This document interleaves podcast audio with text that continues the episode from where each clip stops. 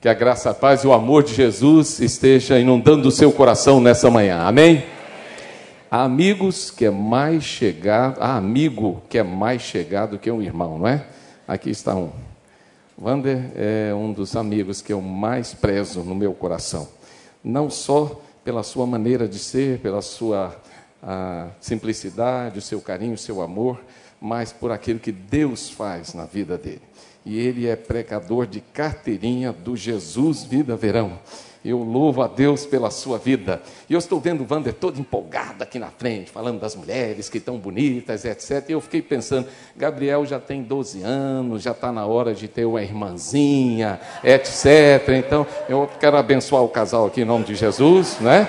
A igreja abençoa, os irmãos que concordam, viu? Está abençoado. Deus é fiel, eu tenho certeza. Abraão teve um filho com 100 anos. Tudo é possível que crer, irmão. Tudo é possível que crer, não é? Se Silviano pode ter, o Wander também pode, outras pessoas poderão, e eu tenho certeza que Deus vai fazer coisas tremendas. Quem aqui tem 29? Quem aqui não tem ainda 29 anos? Levanta a mão. Quem não tem 29 anos?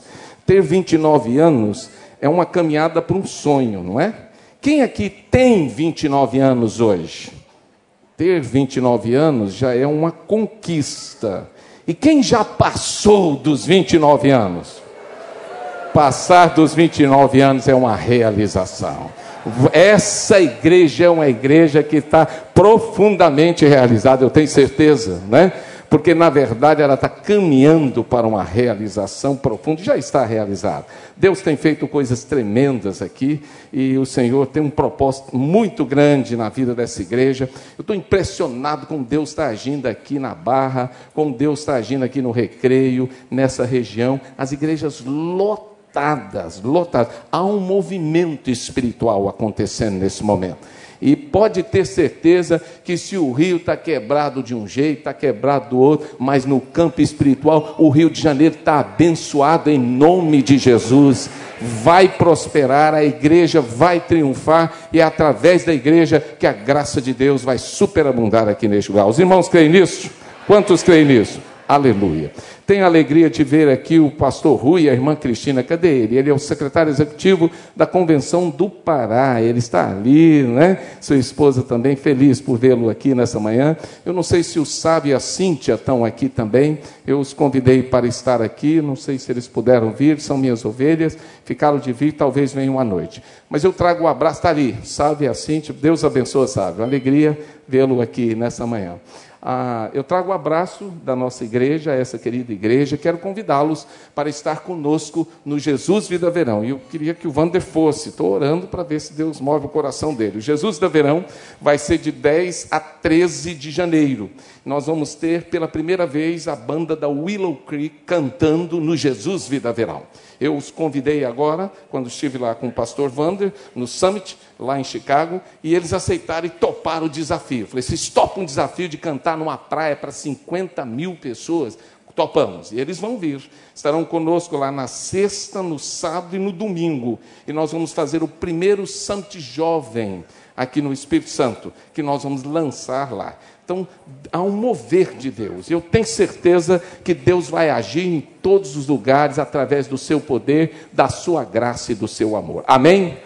Quero convidar você então para abrir a sua Bíblia nessa manhã para juntos refletirmos sobre esse texto. O texto é em 2 Reis, capítulo 6, de 1 a 7. E eu quero falar sobre um tema: conquistadores. Pergunta a pessoa aí do lado: Você é um conquistador? Pergunta aí no sentido espiritual, não é no sentido de cantada, né, irmã? Mas é no sentido espiritual, né? Você é um conquistador, é? Então é sobre isso que eu quero pensar com você nessa manhã. E eu queria que você abrisse a sua Bíblia na forma que você a tiver aí, seja escrita, seja no seu smartphone, né? Abra a sua Bíblia aí, nós vamos pensar agora sobre esse tema esse texto maravilhoso da palavra de Deus, que tem algo a nos dizer nessa manhã. Ah, em 2 Reis, capítulo 6, de 1 a 7, e eu queria ler responsivamente com a igreja. Mesmo que as traduções não sejam todas idênticas, não há problema, você pode ler. Os filhos dos profetas disseram a Eliseu: Eis que o lugar em que habitamos diante da tua face é estreito demais para nós. Fala assim: estreito demais para nós. Agora vocês leiam o 2.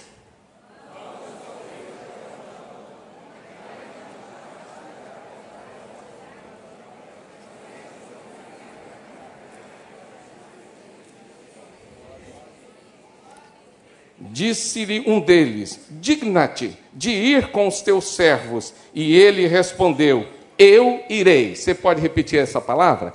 Eu irei. Releia.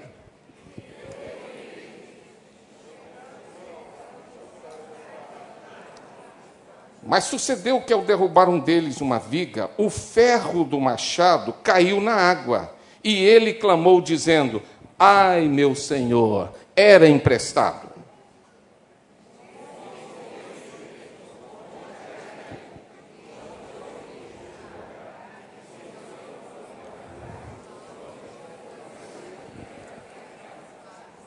Repita comigo a pergunta: onde caiu? Repita. Onde caiu? Isso. E disse: tira-o.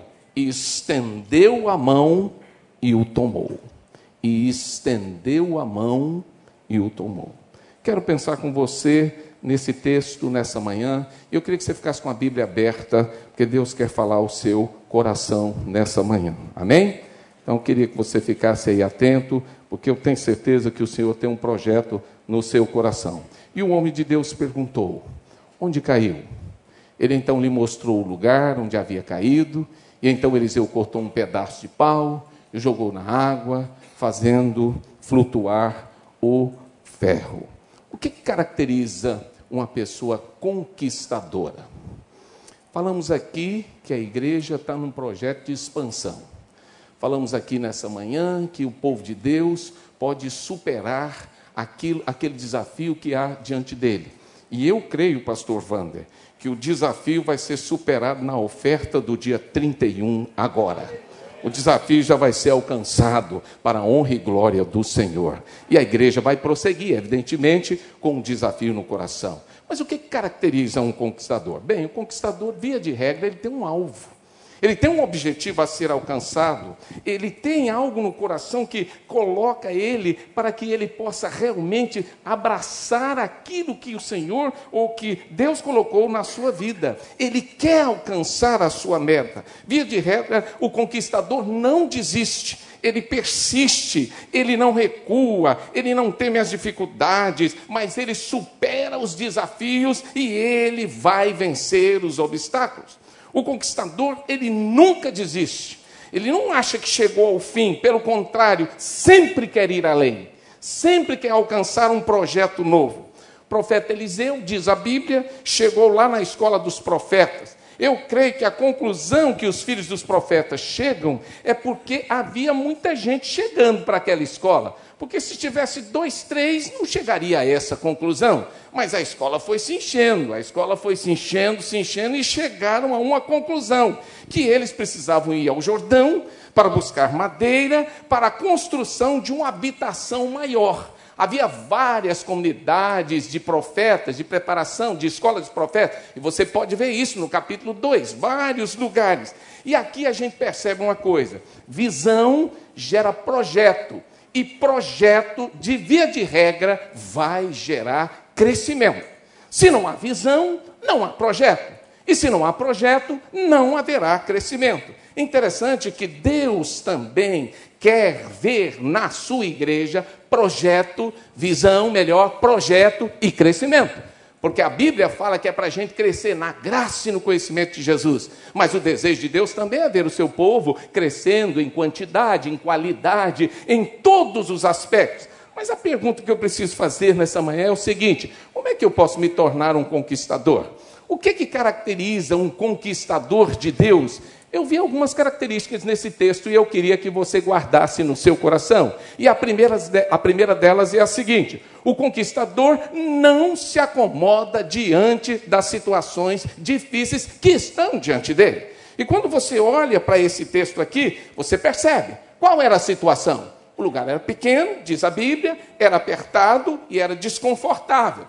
Diante dessa realidade, alguns cenários poderiam se descortinar. Primeiro cenário que eu olho aqui para esse texto: olha, problema estrutural, problema é conjuntural, vem assim de vários profetas, várias pessoas passaram por aqui, isso aqui nunca mudou, vai continuar assim. Essa é uma visão. Existe aquela outra visão que alguns nutrem no seu coração. Olha, esse não é um problema meu. Isso aí é o problema de quem está na liderança. Eu estou apenas sentado no banco. Eu não tenho nada a ver com esse negócio do lugar estar tá apertado ou não estar tá alegado. Eu estou bem. Eu estou aqui tranquilo e o problema não é meu. Ou poderia ter uma outra visão e dizer assim: olha, gente, era melhor a gente ficar do jeito que está, tem outras escolas, as pessoas que não couberem aqui vão para outro lugar. Mas não foi assim que eles encararam. Eles disseram assim: olha, o lugar é apertado, é estreito demais, está real, nós precisamos ir ao Jordão. Irmão querido, a gente precisa encarar que o desafio de Deus para o nosso coração, o conquistador de Deus, ele não é acomodado, ele não é uma pessoa estéril. Ele não é uma pessoa que ele olha para a realidade e ele acha que aquela realidade é a sua zona de conforto. Não. Ele sempre enxerga mais. É como diz aquele cante que nós cantamos: Senhor, sei que a tua fidelidade me leva além do que eu possa imaginar. O que, que Deus imaginou para a igreja do recreio? Nesse momento, o pastor Wander está enxergando. Mas amanhã, Deus revelará ao sucessor dele algo além.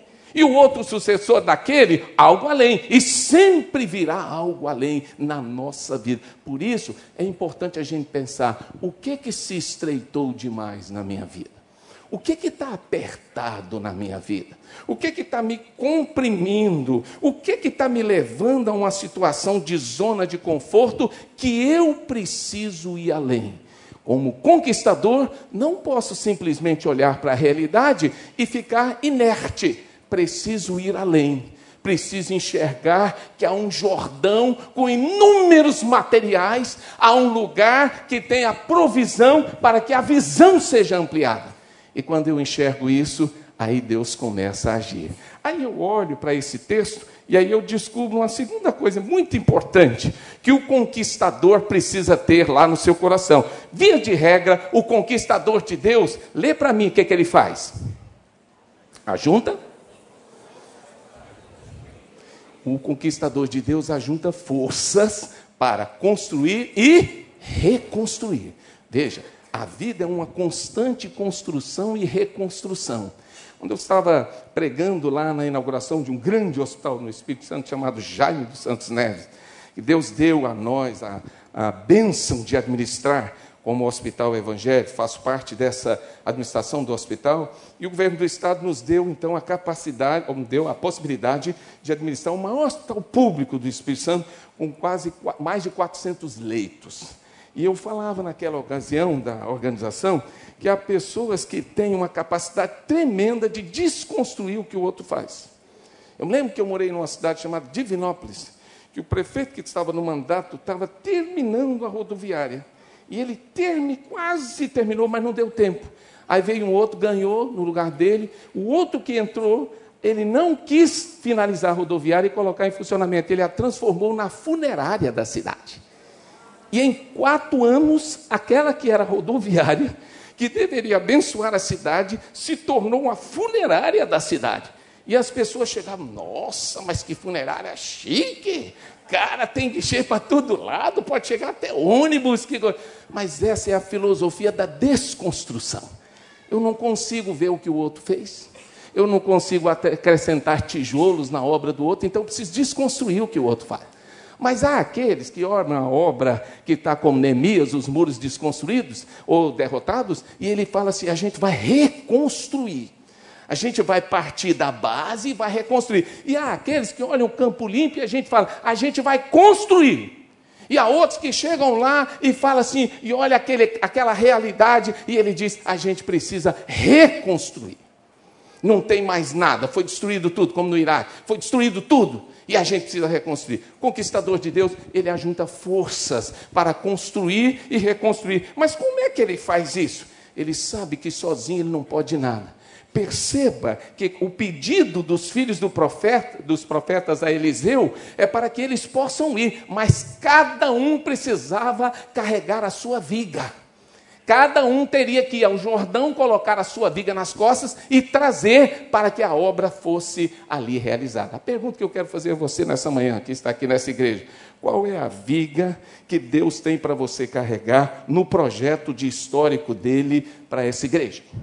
Qual é a viga que você está carregando para que essa igreja prospere? Para que a sua família prospere? Às vezes é preciso carregar uma viga. Alguns vão carregar mais pesadas, outras vão carregar mais leves, outras não vão carregar, conseguir carregar sozinhos, vão carregar em duplas, em trios, em quádruplos, em quartetos, e aí vão, mas vão carregar. Cada um tinha a sua função. Interessante importar, em, em, em, é, observar aqui que todas as árvores que estavam ali estavam à disposição mas a obra só ia prosperar se todos cumprissem a sua função. Você cumpre a sua função no reino para que haja prosperidade na obra. Perceba, para que o conquistador de Deus alcance vitória, ele precisa andar em unidade, em cumplicidade e ele precisa estar envolvido, se doando para que haja realmente crescimento. Eu quero dizer uma coisa, guarde no seu coração. Qual é a sua parte na construção do reino aqui no recreio. Lembre-se, árvores não andam sozinhas, vigas não caminham sozinhas, machados não trabalham sozinhos, mas quando a equipe se une, árvores se transformam em ampliação. Machados são muito bem utilizados e ampliação acontece porque líderes ou pessoas que são conquistadores ajuntam forças. E como eles ajuntam? Valorizando quem está do lado, se comprometendo e envolvendo o grupo. Olhe para esse texto e descubra também que aquelas pessoas que são realmente conquistadores de Deus, e diz o texto bíblico aqui, eles enxergam oportunidades únicas. Percebe que estava todo mundo motivado, vamos lá, vamos lá, todo mundo, vamos, vamos ao Jordão, tal, cada um pegando seu equipamento, e ninguém se preocupou. Mas um deles observou um detalhe, pastor Vander, que os demais não observaram. Olharam, viram o profeta no cantinho e disseram, e todos foram saindo e indo. E um deles chega para o profeta e diz assim: Profeta, o senhor poderia ir conosco? A Bíblia não diz o nome, a Bíblia não diz quem era, diz que era um. Esse um que ninguém sabe, que ninguém nomina, que a Bíblia não nomina, que não diz o que, que ele fazia ele foi fundamental para o êxito da missão. Ele se lembrou de algo que não poderia deixar de acontecer. Ele se lembrou que o profeta representava a presença de Deus. Ele representava a fala de Deus, a autoridade de Deus, e ele enxergou isso. E aquela oportunidade que ele enxerga é o que? A presença de Deus no projeto. Sem a presença de Deus no projeto, o projeto não vai acontecer. Isso eu tenho experimentado lá no Jesus Vida Verão. Quanta oposição maligna, quanta dificuldade, quantas pessoas torcendo contra. O diabo fica louco quando a gente está pregando a palavra. Nós fomos agora para Linhares, realizamos o primeiro Jesus Vida Verão em Linhares. O prefeito da cidade tinha nos cedido o dia 12 de outubro, era um feriadão. Eu ia reunir a galera toda lá da região, a TV local disposta, todo mundo disposto, estava tudo certo mais ou menos, pastor Wando, um mês antes, ficamos sabendo que o dia 12 já tinha sido decidido para uma outra festa. E nós não poderíamos usar no dia 12 o parque, porque o 12, o 13 e o 14 estava cedido para os motoqueiros do Brasil ir para lá. Aí nós engolimos seco. E agora? Eu falei para a galera: vocês creem no que Deus pode fazer? Sim, então Deus vai fazer um milagre. Vamos fazer o seguinte: vamos usar o palco deles e vamos fazer no dia 10. No dia 10 não dá certo, pastor. É o dia que todo mundo está trabalhando, dia de semana. Como é que nós vamos reunir o pessoal? Eu falei, vai dar certo. Em nome de Jesus. Começa a orar, vamos distribuir os panfletos, vamos chamar o pessoal, vamos botar o joelho no chão e Deus vai fazer a obra. Dia 10 de outubro, terça-feira, tinha 10 mil pessoas no Parque de Exposição de Linhares. 10 mil. As pessoas todas estavam lá. O governador não acreditou. Ele ia participar do evento, mandou fotografar às sete horas da noite, não tinha ninguém. Quando foi oito, tinha dez mil pessoas lá. Dez mil. E muitas decisões naquele dia. E a festa dos motoqueiros? Teve três mil. Agindo Deus, quem impedirá? Nós não podemos recuar. Quem está no projeto de Deus, ele enxerga oportunidades. Quais foram as oportunidades que aquele homem chegou? Primeiro, Deus tem que estar nesse projeto. Profeta, você vai conosco? Ele disse: Vou. Ele enxergou que o Deus tinha que estar no projeto, mas ele enxergou mais do que isso, uma necessidade. Qual era a necessidade? E se a gente precisar de alguma orientação lá? E se não der certo? E se tiver uma intercorrência? Quem é que vai nos orientar? É o profeta. Profeta, você vai conosco? E o profeta, irei. Estou dentro. Ele foi chamado e ele foi dentro. E ele entrou, participou. Querido, olha para mim. Qual é o tempo ideal do agir de Deus aqui nessa igreja? Ele revela. É hoje? Talvez seja. Qual o tempo? Quais são os recursos que Deus precisa aqui nessa igreja? Ele tem? Tem. E ele mostra? Mostra. Ele aponta onde estão os recursos? Aponta. Via de regra, Deus aponta para cada um. Porque o pastor aqui falou: os recursos estão no nosso bolso. É verdade. Os recursos estão. Não foi isso, pastor? É isso. E será que Deus também mostra as pessoas? Mostra. Ele levanta as pessoas, porque o agir de Deus é assim, é movendo pessoas. E as oportunidades vão passando e elas vão abençoando e Deus vai dando. Agora o prefeito de Cariacica, pastor Van, me chamou e disse: Eu quero comemorar o aniversário da cidade. Eu disse, amém, aleluia. Você me chamou aqui para quê? Para orar? Ele disse, não, eu quero que você faça o Jesus Vida Verão em todo o aniversário da cidade. Porque ficou sabendo que nós estamos andando para tudo quanto é lugar e juntando as pessoas para adorar a Deus. Eu falei, estou dentro, prefeito. Quatro anos de aniversário na sua cidade vai ser Jesus Vida Verão Cariacica. Porque o Senhor dá a visão, mas o projeto e a realização dele, eu tenho que estar dentro.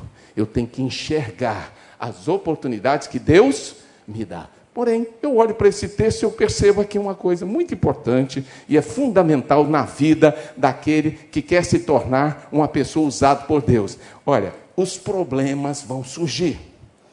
E os problemas, via de regra, surgem com que propósito? Qual é o problema dos problemas num desafio que a gente abraça na obra de Deus? Quais são? Crescimento, fortalecimento espiritual. E o problema surgiu aqui? Surgiu. A Bíblia fala que toda experiência, toda habilidade, todo o profissionalismo do sujeito que usava o machado não foi suficiente para que o problema não fosse, não acontecesse. Problema tem. E quais foram os problemas? Eu alistei cinco aqui. E eu quero que você olhe comigo na minha. Primeiro problema, alguém falhou. É possível que as pessoas falhem? Sim ou não? Então olhe para o lado. Pergunta assim: você já falhou? Diga, eu também. Porque falha não tem como, irmão, não existe. Alguém falhou. Segundo problema, qual é? A obra não poderia prosseguir. Porque se o machado for embora, como é que ia derrubar as árvores? Não tinha jeito, a obra parou. Não tinha como prosseguir. Terceiro problema, que era um problema também que acontece ali: a ferramenta era emprestada. E sendo uma ferramenta emprestada, era uma ferramenta rara naquele tempo, é importante dizer isso. E o texto mais vai falar o quarto problema. Qual é o quarto problema? A ferramenta caiu num lugar que era o quê? Inacessível. Ninguém ia saber, caiu dentro do rio. Então havia um problema. Mas, pastor, o senhor falou de cinco problemas. Qual é o quinto problema? As pessoas não sabiam o que fazer. E agora? Você chega numa situação em que as coisas vão ficando difíceis, difíceis, difíceis, e ninguém sabe o que fazer. E agora? Adiantava lamentar? Adiantava ficar culpando alguém? Adiantava ficar reclamando? Adiantava murmurar? Não. O que, era preciso fazer naquela hora? Era preciso entender que pessoas falhas, era preciso entender que equipamentos quebram, e era preciso entender que circunstâncias mudam. Mas tudo isso acontece para quê? Para o nosso fortalecimento, porque todas as coisas contribuem para quê? Para o bem daqueles que amam a Deus, que são chamados para o seu propósito. Tudo então, irmão, não fique olhando para a sua crise, para o seu problema, para a sua luta, para o seu desemprego, para a situação que está acontecendo, para o desafio da igreja, para o projeto. É grande demais, pastor. Não vai dar, não tem jeito. Nós estamos vivendo um momento difícil, o povo não está recebendo, o Estado está quebrado, e não sei o que, não sei o que. Não, irmão. Não é assim. Lembra que os problemas, eles servem para nos fortalecer e nos levar ao que? Ao crescimento. Eu queria que você dissesse para a pessoa que está à sua frente agora. Diga aí, cutuca nele e fala assim: qual é o teu problema? Ele vai fortalecer você. Diga aí para a pessoa da frente. É ele que vai fortalecer você. Não conta o problema, não. O pastor Wander falou, não é para contar. Porque vocês podem surpreender, né? Mas você tem problema? Tem. Mas o problema vai te fortalecer. Lá tinha problema. E era problema estrutural. Mas o problema fortalece. Eu olho para esse texto e eu descubro, meu irmão, uma coisa importante no conquistador, e a palavra de Deus vai nos dizer: conquistadores de Deus não são impedidos pelas impossibilidades. Amém ou não amém? amém. Nenhum conquistador de Deus é impedido pelas impossibilidades. Quais eram, pastor, as impossibilidades? A Bíblia diz que não tinha machado de reserva. Até porque era um instrumento raro. Se você ler a história, você vai ver que a maioria das ferramentas ainda eram feitas de bronze naquele momento.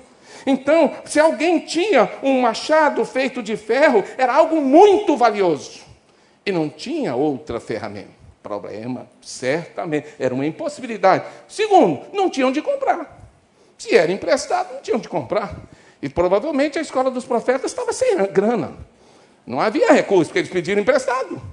Né? E o plano B, pastor? Tinha o plano B, o plano C, o plano D, nada de plano B, de plano C, de plano D. E aí? E aí, meu irmão, que a gente não pode se deixar vencer pelas impossibilidades situações fora de controle, situações que muitas vezes nós, é, nós, nos sentimos nela, nos vemos nela, impotência, muitas vezes vemos nossas mãos amarradas, muitas vezes nos vemos envolvidos e fisgados pelo desespero. Nós não podemos ceder, porque nós servimos a um Deus do impossível. Aquilo que não é possível a você é possível a Deus. Então você não pode se deixar frear, impedir pelos impedimentos da vida. E aí eu vou dizer para você por quê? Porque o conquistador de Deus, a Bíblia diz, ele confia nas soluções sobrenaturais. Você pode olhar para trás, perguntar à pessoa: você confia nas soluções sobrenaturais? Pergunta aí, a pessoa no banco de trás. Hum, você confia nas soluções sobrenaturais? Preste atenção. O camarada havia derrubado já a árvore. A Bíblia diz que ele derrubou a árvore. Porém, o machado foi parar no meio do rio. E agora? O que fazer naquele, naquela situação? O texto bíblico diz que ele levantou primeiro um clamor. Ele disse assim: Ai, meu Senhor, quase que uma exclamação da alma. E agora me lasquei, como diz no Nordeste que, que as pessoas vão falar? Ou, trazendo para o popular, se lasquei. Né? Trazendo para o popular. É, então, pensando, e o que eu vou fazer agora? Ai, meu Senhor, ai, meu Senhor. Mas aí o texto bíblico diz que depois ele apresenta a dificuldade. Era emprestado. Primeiro ele levanta o clamor. Ai, meu Senhor, ele está falando com quem? Ele está falando com o profeta. Ai, meu senhor, profeta Eliseu, esse machado era emprestado, me lasquei. E agora? Só que ele está falando com o profeta. E quando a gente rasga o coração para Deus, abre o coração para Deus, e quando a gente coloca diante de Deus e crê que Deus tem a sua inventividade e que Ele vai fazer acontecer alguma coisa sobrenatural, aí o texto bíblico diz que o profeta responde a ele com uma pergunta. Qual foi a pergunta que o profeta fez a ele quando ele foi lá e disse: Ai, meu senhor, era emprestado, me lasquei. Me lasquei do pastor Eval. Qual é a pergunta que o profeta fez a ele? Onde caiu? Pergunta aí a pessoa do lado: Onde caiu? Onde caiu a fé? Onde caiu o entusiasmo? Onde caiu a alegria? Onde caiu a motivação para a vida? Onde é que caiu aquela empolgação? O que que deu errado? Onde é que eu fracassei? Aonde? Deus quer te levar a esse lugar. Ele pergunta: onde é que caiu? Todos temos um lugar onde nós precisamos voltar. Todos. Não há aqui ninguém que não tem um lugar onde ele precisa voltar. É ali que Deus vai começar a reconstruir a tua e a minha história. É ali que o poder de Deus vai manifestar. Onde caiu? Se você abrir a sua Bíblia, eu quero convidar você para abrir agora em Apocalipse. Abre a sua Bíblia, mas não perde esse texto, não. Apocalipse 2, lê o versículo 5, só a primeira frase. Apocalipse 2, só a primeira frase do versículo 5. O que está escrito aí? Apocalipse 2, primeira frase do 5. O que está tá dizendo aí? Lembra-te de onde caíste. De novo, vamos ler, vamos, vamos ler junto. Lembra-te de onde caíste. Está no Apocalipse. Lembra de onde você caiu. Volta àquele lugar. Eu quero saber onde é que caiu. A queda é do, é do ser humano. A queda é propícia a homens e mulheres falhas, como eu e você.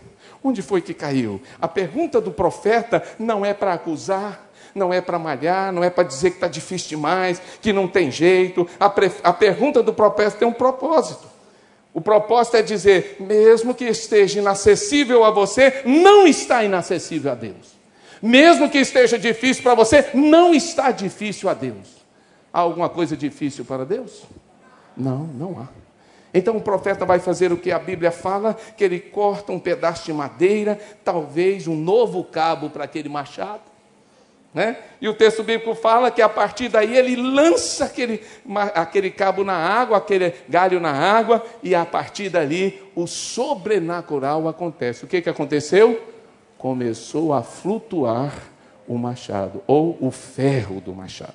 Quem já viu falar que madeira faz ferro flutuar? Isso não existe. É óbvio que o sobrenatural está agindo ali. É óbvio.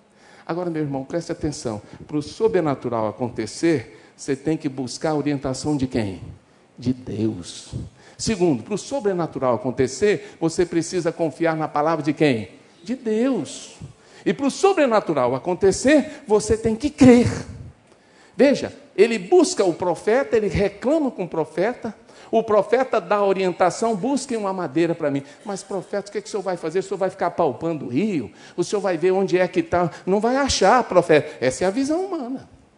Mas a orientação que Deus tinha dado não era para palpar o rio, é para que ele lançasse aquilo no rio e para que o sobrenatural acontecesse. Quantos irmãos creem aqui que Deus é capaz de fazer o sobrenatural na vida dessa igreja? Levante a sua mão. Ele quer fazer. Ele quer fazer. Mas você tem que confiar na capacidade do seu Deus e ir a Ele, e aos pés do Senhor, e clamar, e se derramar, e confiar, e dizer: Senhor, eu dependo de Ti. Eu não sei o que fazer, mas eu sei que o ferro do machado vai flutuar. Eu sei, porque eu conheço o Senhor, eu conheço a Sua palavra, eu, eu confio no Senhor. Aí a pergunta é: você crê nas soluções de Deus? Então busque-as. Busque-as, porque elas vão te surpreender. E eu quero terminar dizendo que os conquistadores de Deus, em última análise, eles possuem mãos estendidas. Presta atenção nisso, isso é muito importante. Presta atenção, os conquistadores de Deus possuem mãos estendidas. Lá no finalzinho desse texto tem uma pérola. O profeta já tinha lançado o galho, o machado já tinha flutuado, o ferro do machado já tinha flutuado, mas agora o profeta faz uma coisa. O que, que ele faz? Lê lá, por favor, o último versículo, que ele faz um pedido muito especial. Lá no último versículo, aliás, a palavra de Deus fala isso, né? Ele cortou, lançou e fez flutuar. E aí, no versículo 7, tem uma palavrinha que o profeta dá. Qual é a palavrinha que está aí? Pegue ou tira. Querido, profeta mesmo não podia puxar aquele machado para o lugarzinho? O profeta mesmo não podia falar assim, galera, eu vou dar um, um, um, mergulho, que está meio quente, tá, o clima está meio do rio, né? Está meio quente, eu vou dar um mergulho aqui no rio, vou lá buscar. Mas ele fala o quê? Tira-o. Por quê? Porque a nossa mão precisa estar estendida para construir e para reconstruir. Se as mãos estavam estendidas naquele lugar para construir uma nova moradia e ampliar a nova moradia, elas também precisavam estar estendidas para reconstruir. Mas reconstruir o quê? Reconstruir o coração daquele que na caminhada estava lá lutando, trabalhando, mas foi infeliz e o cabo do, do o ferro do machado se soltou e caiu no rio. E de repente as pessoas iam ficar recriminando e as pessoas agora tinham que participar da reconstrução. Olha, a obra tem dificuldades, tem intercorrências, mas a obra não para, porque Deus no comando, a obra prospera. Então as mãos precisavam estar erguidas. As mãos precisavam se erguer para quê? Para recuperar as perdas. Houve uma perda? Houve. Mas tem mão erguida, então as perdas serão recuperadas. Ah, mas ali naquele momento, as mãos precisavam estar erguidas para quê? Para fazer o que vocês fizeram aqui.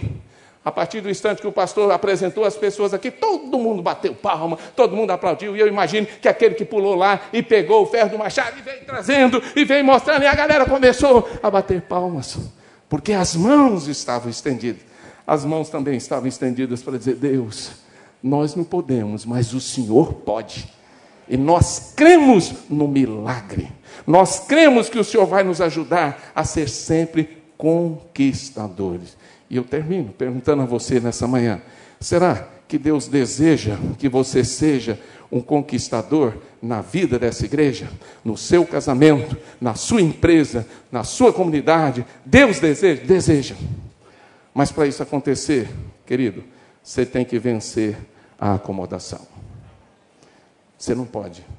Alguns lugares que eu tenho ido, às vezes eu chego num auditório e peço às pessoas para mudar de lugar não posso fazer isso aqui, é muito grande.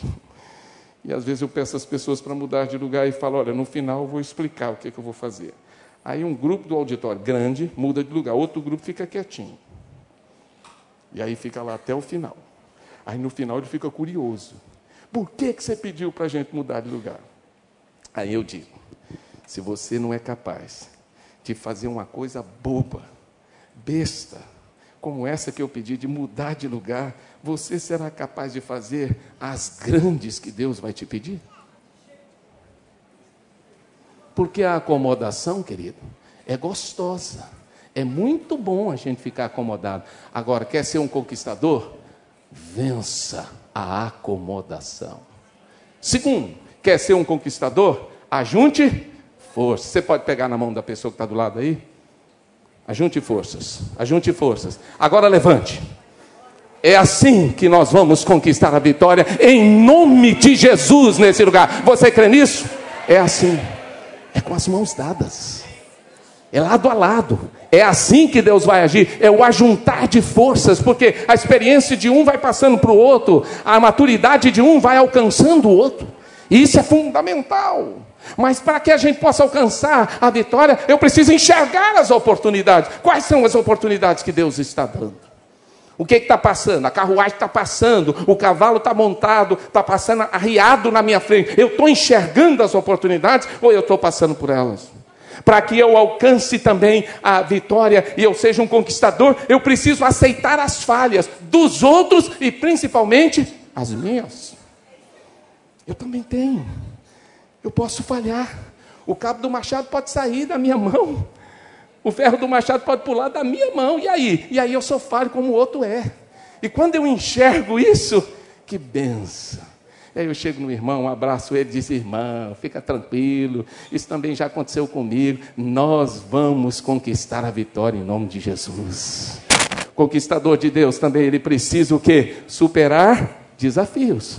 Os problemas surgirão, as dificuldades virão, mas você tem o poder da superação, e o poder da superação se chama Jesus de Nazaré.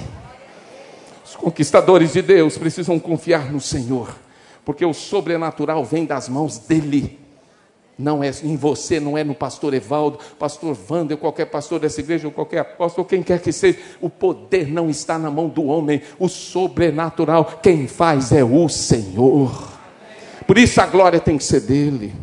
Mas conquistadores de Deus precisam sempre estar com as suas mãos estendidas, porque foi assim que Jesus viveu e morreu. E se nós queremos ser conquistadores, precisamos estar dispostos a servir e a abençoar e a entregar o melhor de nossas vidas. E eu pergunto nessa manhã: você quer ser um conquistador de Deus? Se deseja isso de todo o seu coração e está disposto àquilo ali, eu convido você, em nome de Jesus, a se colocar em pé agora. E dizer: Deus, eu também quero, eu também preciso ser usado pelo Senhor. Deus, há momentos difíceis na minha caminhada. Deus, o espaço está apertado demais, está estreito demais, a situação está difícil demais. Mas, Deus, eu não desisto, eu não recuo porque o Senhor é maior do que os meus problemas, é maior do que as minhas crises, é maior do que a tempestade que eu enfrento, é maior, Senhor, do que qualquer situação adversa. Deus, eu quero alargamento na minha vida. Eu preciso que as minhas tendas se alarguem. Eu preciso que o Senhor faça, Senhor, maravilhas no meu coração. Deus, eu quero que o Senhor venha alargar a minha vida. Por isso, alarga a minha visão nessa manhã. Deus, eu quero carregar tudo aquilo que o Senhor quer colocar nos meus ombros. Eu estou disposto. Deus, eu estou disposto também a entrar na obra, trabalhar para ela e ajudar aquele que precisa de mim. Deus, eu estou pronto. Deus, eu creio nos milagres e maravilhas do Senhor. Faz o sobrenatural acontecer na minha vida nessa manhã. Você crê nisso? Então eu queria orar com você agora. Feche os seus olhos. Deus, aqui está o povo que se chama pelo teu nome. O povo que tem a marca de Jesus. Aqui estão homens e mulheres que querem se tornar conquistadores. Deus, que essa palavra nessa manhã caia nos seus corações como chuva serôdia. E que o fruto do Senhor venha se manifestar na vida deles. Que eles se tornem conquistadores nas suas casas, lá no seu trabalho, nessa cidade. E que essa igreja continue sendo uma igreja conquistadora que ela continue vendo, Senhor, aquilo que o Senhor mostra, que o Senhor dê sempre visão, projetos, recursos maravilhosos, e que essa igreja, Senhor, possa caminhar na direção do Senhor todos os dias. Deus, eu te peço que o Senhor estenda a tua mão sobre aquele que está ferido, está cansado, está desanimado, sobre aquele que não acredita mais nem em si mesmo sobre aquele que vive as frustrações da caminhada. Deus, que eles possam se levantar, e mesmo que eles digam o mesmo que aquele homem diz: Ai, meu Senhor, que o Senhor possa dizer para eles: há esperança. E que essa manhã cada um possa ir ao lugar onde falhou, para que ali o Senhor comece uma obra nova. E que cada um aqui agora possa tomar posse do poder do Senhor, da graça do Senhor e da misericórdia do Senhor no seu coração. Cobre, Senhor, cada um com a tua bênção. Eu oro, suplico a tua graça em nome de Jesus. Amém.